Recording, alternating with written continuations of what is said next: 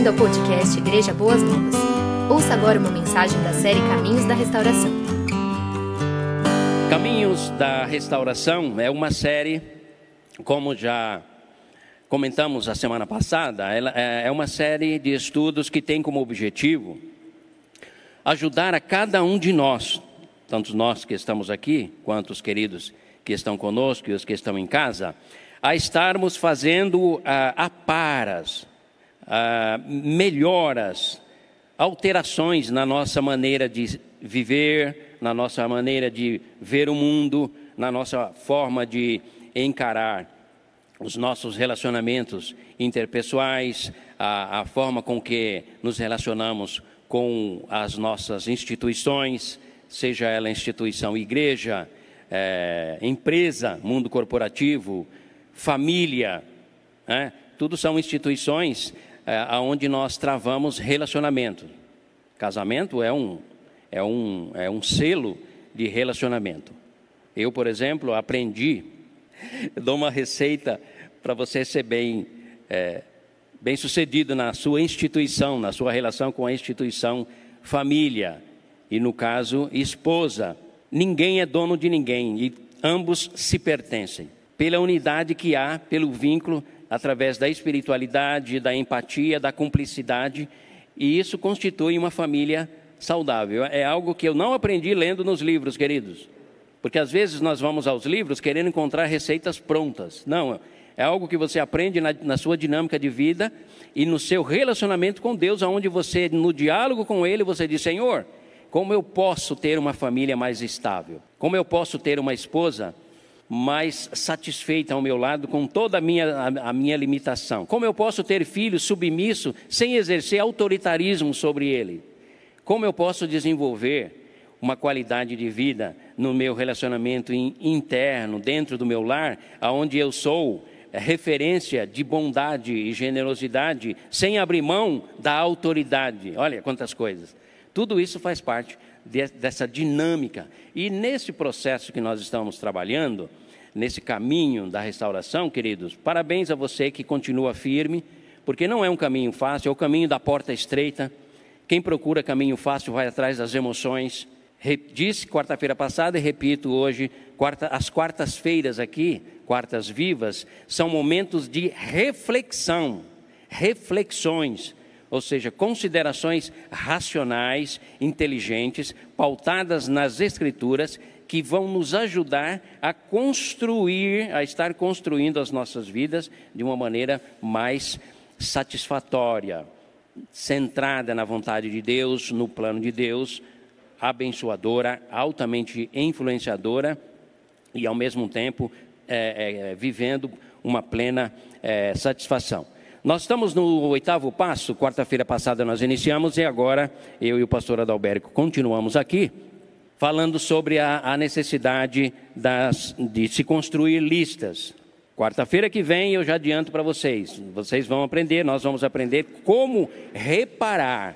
Nós construímos a lista quarta-feira passada e hoje vamos estar tá dando continuidade. Na próxima quarta nós vamos aprender que não apenas o apontamento da lista é importante, lista de pessoas e instituições, mas os reparos, reparar.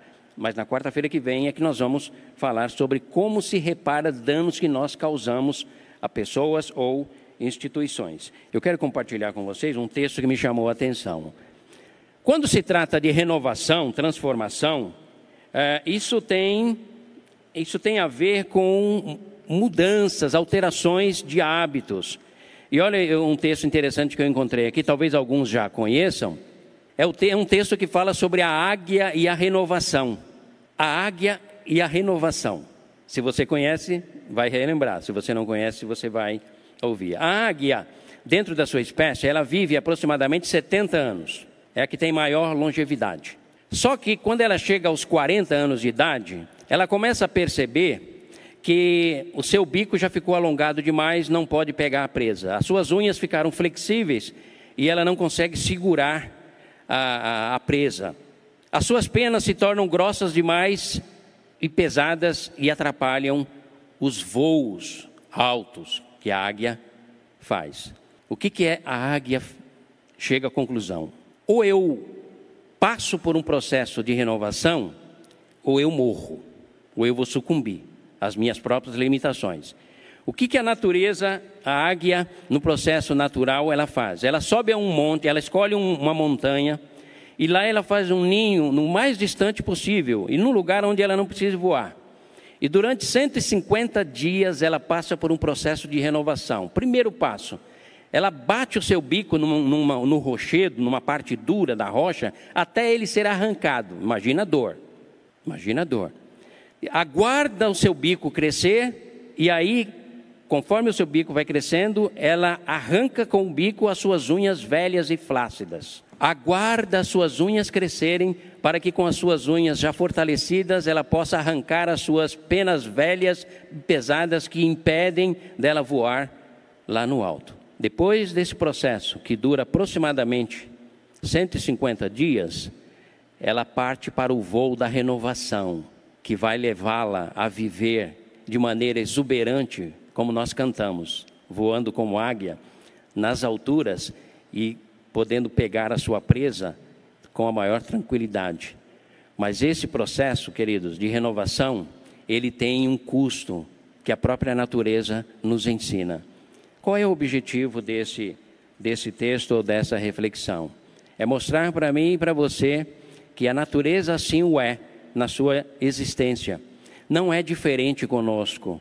Nós podemos construir uma lista enorme de instituições, de pessoas que nos agravaram, pessoas que nos causaram danos ou pessoas que eu tenha causado uh, algum dano, ferimento emocional ou mesmo financeiro, moral, enfim.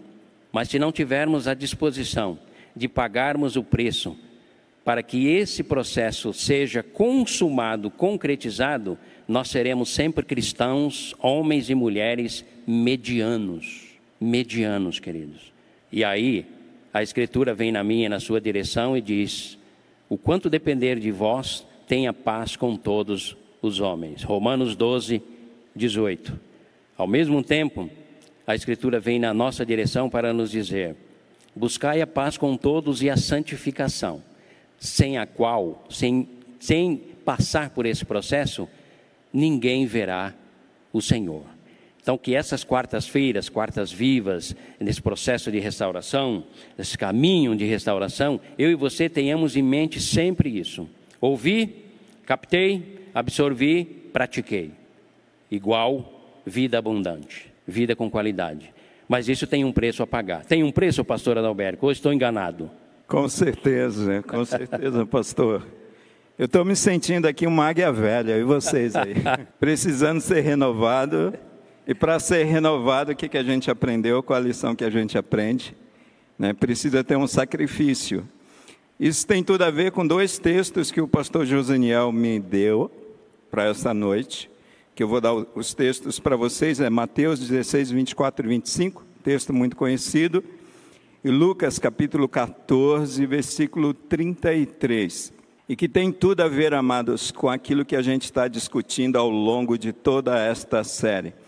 A gente está falando sobre restauração, a gente está falando sobre o resgate da imagem de Cristo em nós, que é proposta do Evangelho, né? Deus nos salvou, mas Ele não vai nos deixar como nós, é, como Ele nos encontrou. Então Ele vai nos transformar e nos restaurar, restaurando aí, lapidando a imagem de Cristo que foi danificada pelo pecado, pelo pecado original em nossas vidas. E isso acontece, pastor Josaniel, né, com morte. E a gente não gosta de falar em morte, né? Principalmente em um tempo como esse de pandemia. Mas se vocês observarem aquilo que Jesus fala, né, quando Jesus já estava apontando para a sua morte na cruz, ele diz assim: Se o grão de trigo cair na terra e não morrer, fica só. Mas se morrer, ele vai dar muito fruto. E quem sabe, amados, os frutos que nós esperamos de nossa vida, de nossa existência, vai depender exatamente de mortes processos de mortes em nossas vidas. E esse texto, ou melhor, estes textos, falam exatamente sobre isso. Então eu quero, eu, eu coloquei aqui no papel para ficar fácil para eu poder manusear. E diz assim, ó, Mateus capítulo 16, versículos 24 e 25. Então, disse Jesus aos seus discípulos: Você é discípulo de Jesus? Amém? Você que está em casa é discípulo de Jesus, então esta palavra é para você também. Se alguém quiser vir após mim, ou seja, se alguém quiser ser meu discípulo, renuncie-se a si mesmo, ou seja, negue-se a si mesmo, que está indo na contramão daquilo que está sendo dito aí, olha, você é o cara, né? Você é o cara. E Jesus está falando, olha, você precisa negar a si mesmo. Olha que palavra. Tome sobre si a sua cruz, né? Algum texto diz a cada dia, não é? A cada dia, ou seja, todos os dias, nós precisamos de cruz, nós precisamos morrer. Alguma coisa em nossa vida precisa morrer todos os dias. Para quê? Para que as pessoas vejam a imagem de Cristo em nós, amados. E Jesus prossegue dizendo: Porque aquele que quiser salvar a sua vida, Algumas traduções diz ganhar a sua vida e parece que um outro evangelho diz que você precisa ganhar, ganhar, ganhar. E, e o evangelho de Cristo diz que você precisa perder. Olha que contrassenso com aquilo que a gente tem ouvido na maioria da mídia evangélica. E quem perder a sua vida por amor de mim, acha lá. Então, por amor de Cristo, nós passamos sim, amados, pelo sacrifício diário. Nós colocamos sim, tomamos a nossa cruz e crucificamos o nosso eu, crucificamos a velha natureza na cruz diariamente. E Lucas capítulo 14, versículo 33 diz: Assim, pois, qualquer de vós que não renuncia a tudo quanto tem, não pode ser meu discípulo. O que é que Jesus está querendo dizer com esses dois textos? Jesus está querendo dizer que seguir a Cristo, segui-lo, não é uma tarefa fácil. Como o pastor Joseniel mesmo falou, né? O caminho é estreito, a porta ela é apertada e o caminho é estreito. Então é com muito sacrifício que nós conseguimos seguir a Cristo Jesus. Não é fácil seguir a Cristo Jesus. Jesus está dizendo que para segui-lo existe um custo.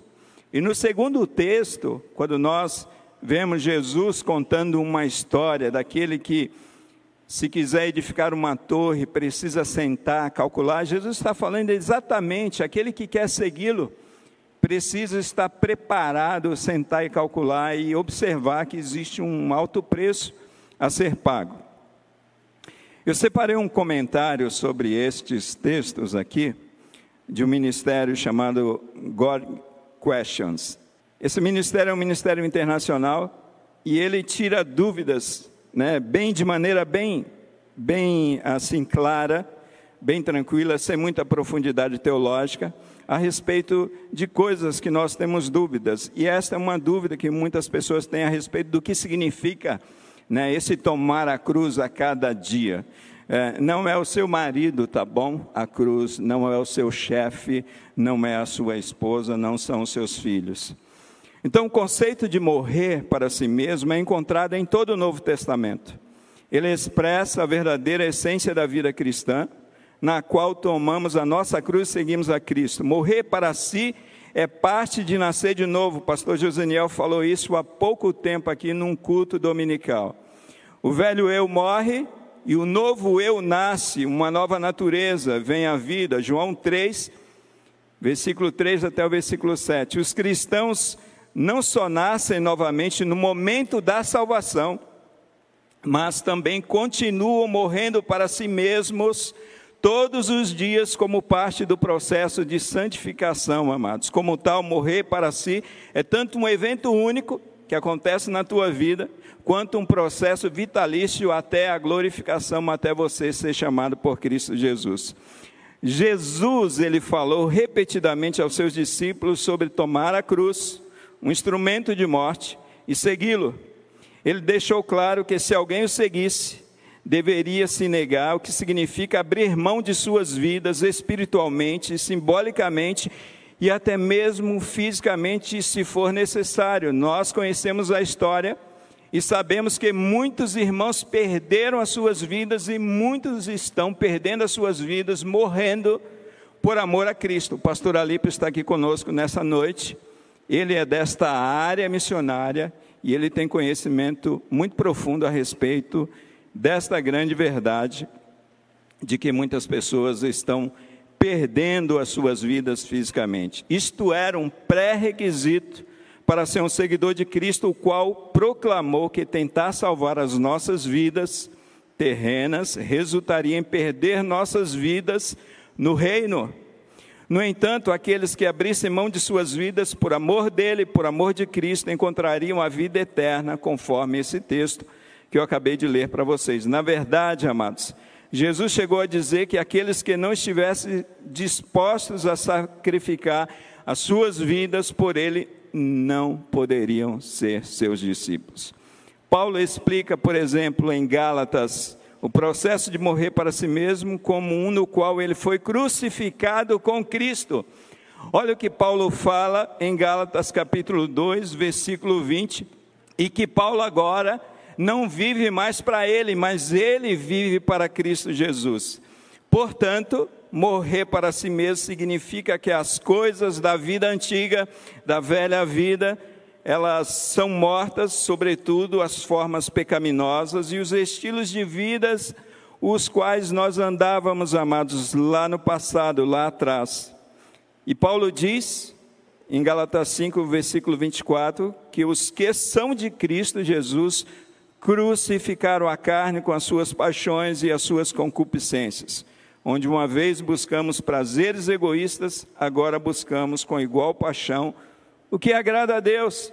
E o que agrada a Deus é viver uma vida de maneira que as pessoas sejam abençoadas pelo nosso estilo de vida. Então, morrer para si mesmo nunca é retratado na Escritura como algo opcional, amados. Não é opção do cristão. É uma decisão que você tem que tomar na tua vida. É a realidade do novo nascimento. Ninguém pode vir a Cristo a menos que esteja disposto a ver a sua antiga vida crucificada com Cristo e a começar a viver um novo em obediência a Ele. Agora eu abro um parêntese para fazer uma observação minha. Eu costumo afirmar que, de acordo com Paulo, o sacrifício de Jesus Cristo, ele não é somente substitutivo ele é inspirativo. Jesus de fato nos substituiu naquela cruz, sim, ele tomou meu lugar, porque aquele lugar não era dele, era meu. Mas ao mesmo tempo ele é inspirativo, porque o apóstolo Paulo diz que ele nos levou juntamente com ele para a cruz do Calvário. Então nós precisamos entender que precisamos sim morrer a cada dia se quisermos ser discípulos de Cristo. Jesus nos levou juntamente com ele infelizmente, estão pregando um evangelho sem cruz, um evangelho light, um evangelho que alarga a porta, alarga o caminho. Um outro evangelho, como diz a palavra de Deus. E quando eu estava pensando a respeito de tudo isso aqui que eu estou conversando com vocês nessa noite, eu me lembrei de um, um grande pregador já falecido, que é o Ravenhill, e ele dizia em um de seus sermões que quando um homem tomava uma cruz e colocava aquela cruz nas costas, aquele homem estava dizendo adeus para este mundo, amados. Adeus para este mundo.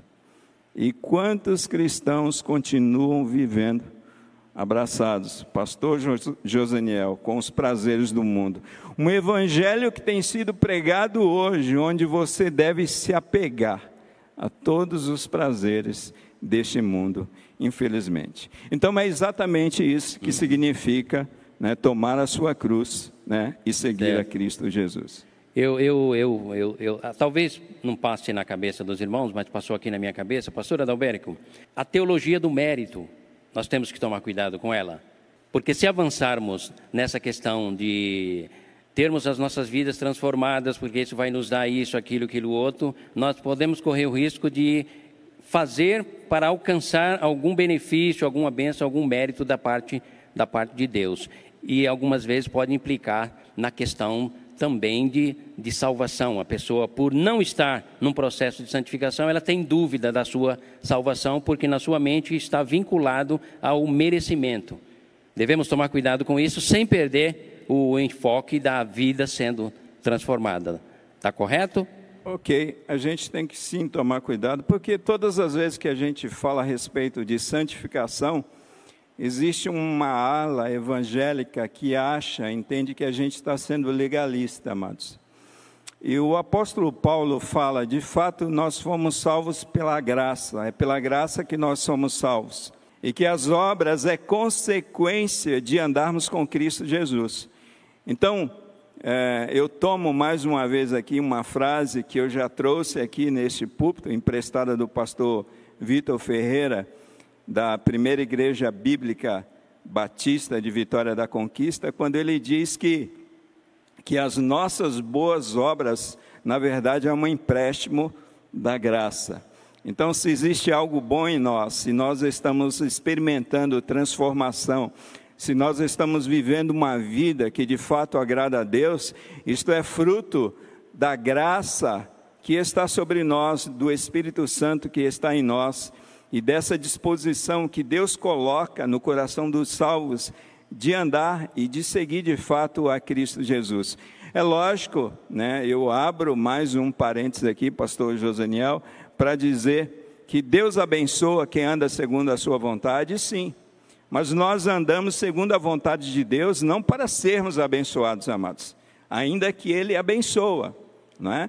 Lembrando de Hebreus, que diz assim: sem fé é impossível agradar a Deus, né? É, porque é necessário que aqueles que se aproximam de Deus creiam que Ele existe e que Ele é galardoador dos que o buscam, não dos que buscam as suas bênçãos, como tem sido pregado por aí. Tome cuidado, viu, com essa teologia aí. É, exatamente.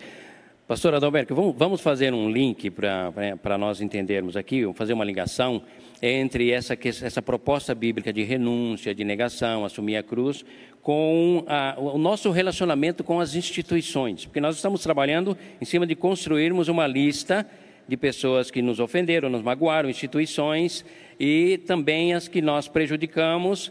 É, vamos fazer um link, uma ligação entre é, essa proposta de Jesus e as, as nossas, os nossos relacionamentos com a empresa, o nosso relacionamento com a instituição família, o nosso relacionamento com a instituição igreja.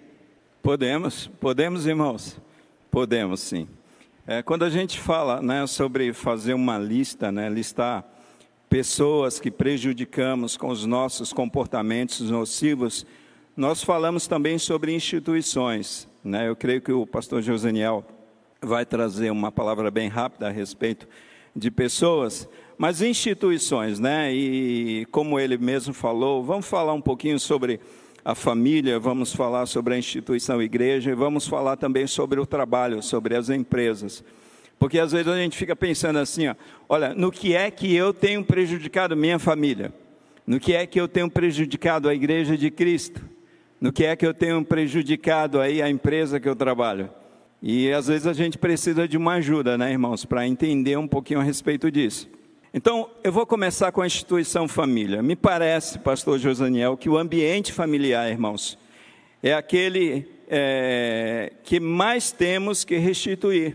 Sabe por quê? Porque é onde nós estamos maior parte do nosso tempo, em contato mais direto, mais aberto, é onde nós convivemos sem máscaras, é onde nós convivemos sem filtros, é no ambiente de família.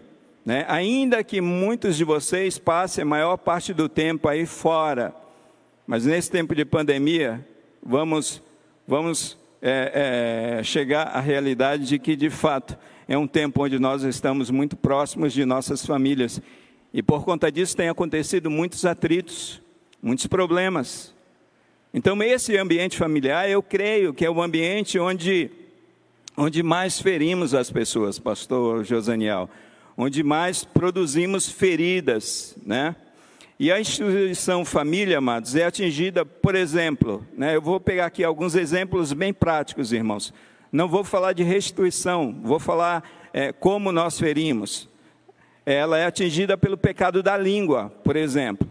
Eu acho que é, é um dos pecados que mais traz problemas, é, produzem feridas no coração da família, da esposa, de filhos, de pais. É a nossa língua. Nós muitas vezes falamos pelos cotovelos, falamos pelas nossas emoções, pelos nossos temperamentos e não estamos refletindo sobre aquilo que nós estamos falando uns com os outros. Nós falamos com a nossa boca nervosa. Você tem boca nervosa, então toma cuidado. Então pondere sobre aquilo que você vai falar com o outro, sobre as suas discussões familiares. Irmãos, nós somos tardios para ouvir. Já prestou atenção nisso? Como nós queremos falar? esse tempo, o outro começa a falar, a gente já interrompe, a gente já toma a frente, e a gente já começa a falar, e muitas vezes falando sem pensar sobre aquilo que o outro está falando para nós. Então nós somos tardios para ouvir, e nós somos prontos para falar, o contrário daquilo que a Bíblia nos ensina, daquilo que Tiago nos ensina. E Tiago, falando a respeito da nossa língua, ele diz, no capítulo 3, versículo 6, a língua também é um fogo como um mundo de iniquidade. Tiago desmancha, amados, com a gente. Tiago vai falar a realidade da nossa vida e o quanto a nossa língua tem sido danosa. Muitas pessoas até brincam, né? Fulano, quando morrer, uma, um corpo vai no caixão e, e, a língua vai no outro. É uma brincadeira, amados, né? Que às vezes a gente fica até furioso com essa brincadeira, mas reflete uma realidade na vida de muitas pessoas e no seio de muitas famílias. E isso tem produzido muitas feridas. Então Tiago continua dizendo: olha, ela é um mundo de iniquidade, a língua está posta entre os nossos membros e contamina todo o corpo, inflama o curso da natureza. Meu Deus. E Tiago diz assim: e é inflamada pelo inferno. É o que Tiago está dizendo a respeito da nossa disposição de falar e falar e falar e falar. A instituição família também, pastor Joseniel, ela é atingida pelo pecado da omissão, amados. Sobre o que é que eu estou falhando com a minha família? Sobre que área eu preciso restituir na minha família? Omissão nas tarefas domésticas. Homens, acordem. As mulheres de vocês estão pedindo socorro. Mas também é um alerta também para muitas mulheres né, com essa revolução né, da questão da feminilidade, né? É isso, empoderamento, pastor Juninho? Empoderamento feminino. É o empoderamento da mulher, o feminismo. Então a gente tem que tomar cuidado. A omissão no cuidado uns com os outros. Então é muito comum, né, tanto o marido quanto a mulher reclamar, né, principalmente no gabinete pastoral, a respeito do cuidado mútuo que está faltando entre os casais. E a gente precisa restituir isso, mas os outros pastores vão falar sobre restituição no próximo encontro. Permita só um comentário. Pois não, pastor. Só comentar. Casais, isso é algo que também eu aprendi na minha vida. Nunca permita que alguém fale do teu cônjuge, mesmo que ele esteja errado. Protejam. Nunca permita que alguém se aproxime de você e fale mal da tua esposa, ou se aproxime da esposa e fale mal do marido porque você vai estar contribuindo para a destruição do lar. E eu vou além, né? Eu acho que eu vou ser mais profundo que o pastor Joseniel. Você não pode falar mal do seu esposo e você, marido, não pode falar mal da sua esposa. Vai além do outro falar. É você. Né? A não ser que você esteja tratando conflitos com um terapeuta. Daí isso é importante. Essa omissão no amor e na submissão, amados, né, gera um conflito intenso. A mulher precisa ser amada e o homem necessita de respeito, de submissão. Então, quando falta amor, falta submissão. Se existe insubmissão, há desamor. E a gente entra num ciclo perigoso e que produz muitas feridas dentro da família. Omissão na ética, moral e profissional dos filhos, né? Tem muita gente se omitindo com relação a isso. Né? E por falar em ética, eu não vou desdobrar tudo isso aqui, mas outro dia eu estava participando de um Zoom, cuidado, viu? O microfone fica aberto. Mas saiu um palavrão numa casa, amados, que eu estava do lado de cá, eu fiquei até com vergonha. Sabe daquele palavrão cabeludo dentro de um lar cristão? Eu, eu já disse aqui que o problema da linguagem pesada é pobreza de vocabulário. O que, que eu estou querendo dizer?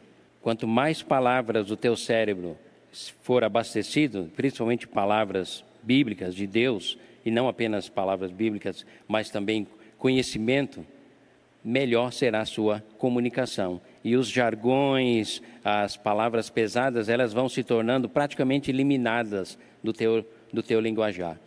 Palavrões nada mais é do que pobreza de vocabulário. Você precisa ler mais, você precisa crescer mais na quantidade de palavras que o teu cérebro, a tua mente dominam, através das quais você expressa os seus pensamentos e sentimentos.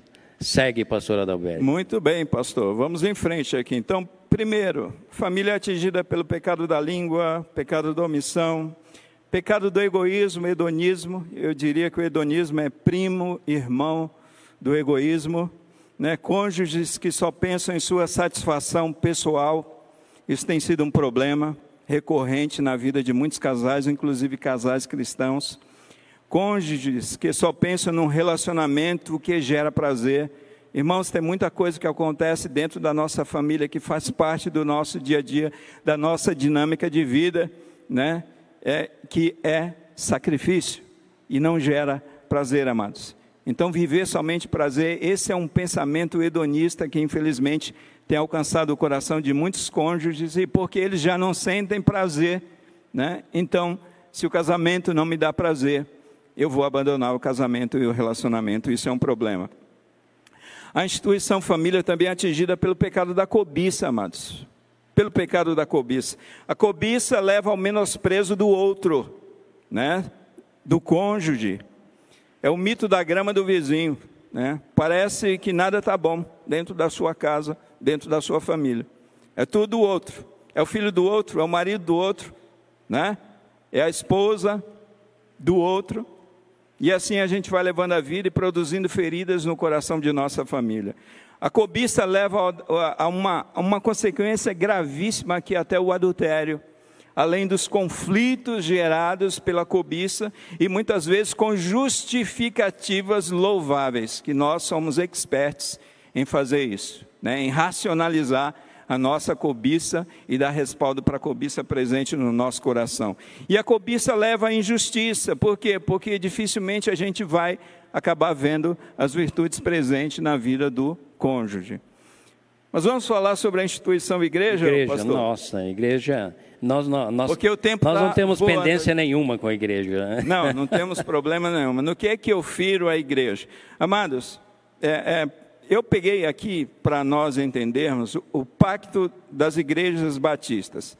E eu quero ler esse pacto e você vai entender e você vai perceber áreas, né, é, compromissos que nós estabelecemos com a igreja, lembrando que esse pacto não é simplesmente um documento humano, um documento teológico, é um documento baseado em princípios da palavra de Deus que serve não somente para a igreja batista, mas que caberia em todas as igrejas evangélicas. Prestem atenção com relação aos nossos compromissos. Será que temos falhado nesses compromissos com a igreja? Será que temos ferido a igreja? Então vamos lá. Comprometemos-nos, auxiliados pelo Espírito Santo, a andar sempre unidos no amor. Então vamos lá. Unidos no amor cristão. Trabalhar para que esta igreja cresça no conhecimento da palavra de Deus. Na santidade, eu preciso ter vida santa. Né? Então, uma coisa, é, uma vida em pecado compromete o corpo de Cristo. Então, não, não prejudica somente a sua vida, não prejudica somente a sua família, prejudica o corpo e prejudica a igreja de Cristo. No conforto mútuo e na espiritualidade, amados, é uma responsabilidade minha manter os seus cultos, suas doutrinas, suas ordenanças, suas disciplinas, contribuir liberalmente para o sustento do ministério. Olha só, né? então quando a gente fala a respeito de fidelidade financeira, nós estamos falando baseado em princípios bíblicos que muitas vezes tem muitas pessoas que estão deixando de contribuir, podem contribuir, né? e você está ferindo um princípio da palavra de Deus e automaticamente trazendo prejuízo para uma instituição chamada igreja. Isso precisa ser reparado? Precisa. E os pastores da próxima semana vão falar como vocês vão reparar isso. Se você, né, de fato, tem trilhado esse caminho difícil aí. Eu digo isso porque nós aceitamos que em torno de 50% dos membros das nossas igrejas, aceitamos até com uma certa naturalidade, é, não são, não contribuem financeiramente com nada e cada um tem as suas justificativas. Né? Isso tem, infelizmente, amados, isso tem acontecido e infelizmente, pastor, isso é uma estatística, né, de 50 né, a 60% da membresia de uma igreja que contribui financeiramente com a vida da igreja, amados, né? Enfim, mas é algo que a gente vai trabalhar um então, pouco mais. Então temos que entender que nesse processo dessa construção dessa lista, estamos ferindo o sim, corpo de Cristo. Sim, porque, como eu falei para os irmãos, amados, não é um documento teológico, não é um documento simplesmente elaborado por homens. Né? São princípios que nós encontramos na palavra de Deus. Olha só, quer ver algo né, que está escrito na palavra? Vocês não podem deixar de congregar, como é costume de alguns. Né? E nós estamos vivendo uma época onde parece que é moda ser desigrejado, amados. Tem sido moda e, infelizmente, alguns ditos líderes evangélicos têm apoiado esses movimentos. Mas a palavra de Deus diz no livro de Hebreus que nós não deixamos de congregar como é costume de alguns. Por quê? Porque nós somos membros do corpo e nós crescemos junto. Deus usa o seu dom, Deus usa o seu talento para a edificação do corpo de Cristo. Talvez alguém esteja do outro lado dizendo: é porque vocês não sabem o que tal pastor, ou tal apóstolo, ou tal bispo fez comigo, com a minha família, ou tal igreja ou denominação causou de frustração em mim é uma justificativa? Lógico que não. Jesus Cristo, quando estava ali sendo just, é, crucificado e te justificando, me perdoe, é, quando ele estava te justificando, ele disse assim: ele estava sendo crucificado por amor a você, e ele disse: Pai, perdoa-lhes, porque eles não sabem o que fazem. Né? Então, seria uma justificativa? Lógico que não, né? mas a gente sempre encontra uma justificativa. Lembrando, amados, né, que Deus usa é, a, a, os nossos vícios para trabalhar virtudes em nós. Né? Então, a dificuldade que um irmão tem, um pecado que o um irmão tem, você não quer conviver com ele porque ele é isso, é aquilo? Pois é, pois quem sabe Deus quer desenvolver em você a paciência, a misericórdia, a tolerância com o outro. Imagina você longe, você isolado, né? Quer dizer, o pecado está dentro de você, não é uma questão externa, pastor. E na instituição trabalho? Então vamos lá, vamos falar um pouquinho mais a respeito de trabalho. Infelizmente a instituição trabalho não é levada a sério por muitos cristãos, isso é um fato, né? Então eu peguei aqui alguns princípios para você gravar, né? Para você refletir se você é, está andando longe desses princípios. Primeiro você tem que honrar a Deus acima de todas as coisas. Então tome cuidado com o seu trabalho e não se envolva com falcatruas lá, né? Deus acima de tudo, de todas as coisas. Importa obedecer a Deus do que obedecer aos homens. Ser honesto, amados, em todas as ocasiões, cuidado com as mentiras, mentirinhas inocentes. Ah, foi só uma mentirinha, pastor. Isso faz parte do dia a dia da vida empresarial. Cuidado com as redes sociais, amados. Quem sabe você anda roubando o tempo que você deve dar ao seu, à sua empresa, a empresa que você trabalha, lá navegando nas redes sociais, no WhatsApp, um monte de redes. Cuidado com os cafezinhos demorados. Eu estou dando aqui muitas é, situações bem práticas, né? Algumas pessoas que saem para tomar um cafezinho e quando não podia pagar a conta no celular, agora não tem essa desculpa, né? Passava no banco, pagava a conta, visitava alguém voltava para o trabalho. Muita gente fazia isso e muita gente, quem sabe, ainda faz isso. Né? Pessoas que usam atestados falsos, é, pessoas que já mataram quase toda a família. Ah, minha, minha, minha avó morreu, minha tia morreu, e aí usa disso para faltar no trabalho. Então, ser honesto em todas as ocasiões. John Piper é, ele ele diz assim: olha só, seja absolutamente, meticulosamente honesto e confiável no trabalho, amados. Seja pontual, dê um dia inteiro de trabalho, não roubarás. Este é um mandamento bíblico. Mais pessoas roubam seus empregadores sendo preguiçosas, enrolando no trabalho, do que roubando dinheiro em si.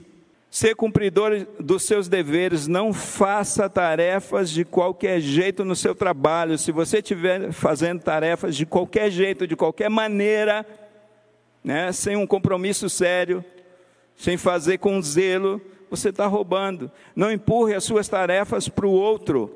Tem muita gente empurrando as suas tarefas para outro colega. Ah, ele é mais dinâmico, eu vou jogar para ele. Ah, você pode fazer isso aqui.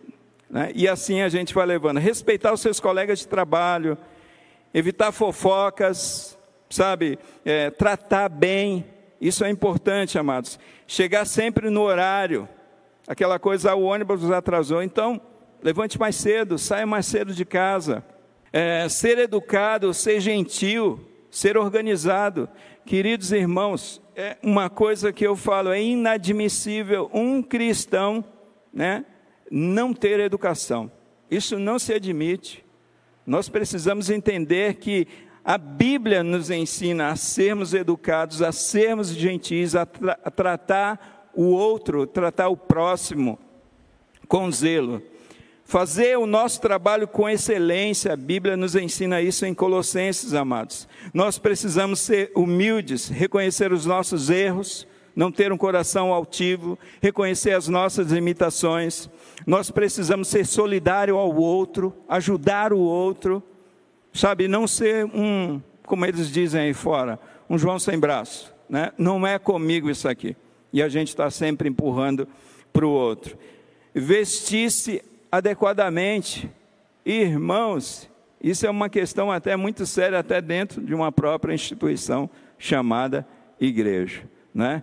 Enfim, pastor Joseniel, tem muitas dicas aí de coisas que muitas vezes a gente está fazendo e que está trazendo prejuízo para instituições. E aí eu quero fechar essa questão de instituições com essa questão das redes sociais. Amados irmãos, às vezes a gente não tem coragem de olhar no olho do outro e conversar sobre os nossos conflitos, sobre os nossos problemas. E muitas vezes a gente está usando, nós somos valentes lá nas redes sociais. Nós falamos, falamos, falamos, falamos, humilhamos pessoas. E as pessoas estão fazendo isso e creiam, tem muitos cristãos usando as redes sociais para ferir instituições como família, como empresas e como a igreja. Pastor Joseniel. Não, realmente. Bom, queridos, os irmãos que nos acompanham em casa e os queridos que estão presentes aqui conosco, vocês perceberam que nós temos é, inúmeras possibilidades de construirmos uma lista muito ampla. E aí você vai ticando, tá? A semana que vem nós vamos tratar em como, é, como nós podemos fazer reparações. E de repente na sua lista tem alguém lá que feriu muito você e que você guarda uma mágoa tremenda e quem é mais prejudicado com a mágoa é o teu próprio coração. E de repente você vai descobrir, semana que vem vai ser tratado sobre isso, que você precisa ir lá na cova, lá na sepultura e pedir perdão para aquela pessoa. Então, há muitas formas de nós trabalharmos essas questões, sejam elas na esfera pessoal, interpessoal ou é, no nosso relacionamento como empresa, como igreja. Como igreja, então, nem se fala. Já recebi pessoas aqui que eu recomendei para ela: volte lá, aquele pastor, aquele missionário que você está citando, e tenha uma boa conversa com ele, ore com ele para você liberar essa amargura que está no teu coração.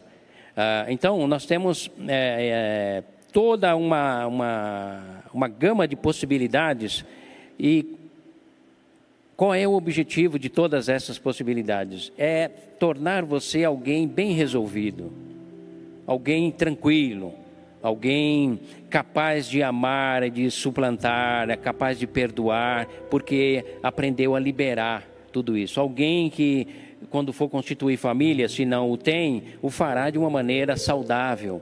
Alguém que descobre uma forma equilibrada, tranquila, né? saudável e espiritual de entrar numa igreja, permanecer nessa igreja e, se um dia for preciso, sair pela porta da frente, contribuindo para essa igreja, para a edificação dela, o reino de Deus. E quem mais será abençoado com essa lista honesta que você é, precisa fazer é você mesmo, é você mesma.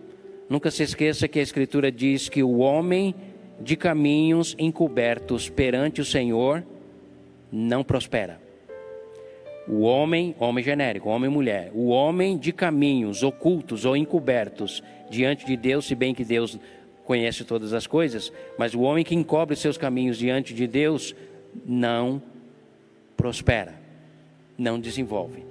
E quem sabe nesta noite aqui, ou nos ouvindo em casa, alguém está com a vida meia travadinha, nas emoções, na, nas perspectivas de sonhos de futuro. De repente, essa lista vai te ajudar a estar tá voltando ao passado, a estar tá revendo, e quem sabe, como vamos aprender a semana que vem, é, é, ressarcindo, né? devolvendo, é, se recuperando diante dessa pessoa. Esse é o nosso esse é nosso objetivo. Não é pôr peso em você, irmãos. Peso já basta o que nós estamos carregando, tá? Já basta esse peso dessa pandemia que nos obriga a usar máscara, não nos permite sorrir abertamente, sair de casa livremente, como no meu caso, jogar meu futebol do final de semana que não posso mais, aos sábados com os velhinhos de 60 anos, mas não pode mais.